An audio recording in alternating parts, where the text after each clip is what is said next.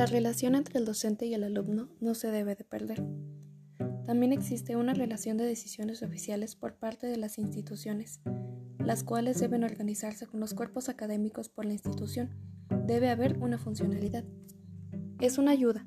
Su propuesta es de organización alterna por los lineamientos rígidos ya fijos que no permiten la dinámica de relación de docentes. Él habla de tres preguntas. ¿Qué puedo aportar a los demás? Como profesor, como directivo e identificar las fortalezas de cada uno, la seguridad de lo que se tiene. De nada sirve ser una universidad con dinero si no hay humildad y unión. Todos tenemos capacidades diferentes de donde surge la segunda pregunta. ¿Qué necesito de los demás? ¿Qué necesitamos y se debe hacer juntos, trabajando en red? ¿Qué necesitamos y podemos y debemos hacer juntos? Las instituciones deben aprender a enseñar. Habla de alianzas a nivel mundial con un esquema de tres niveles.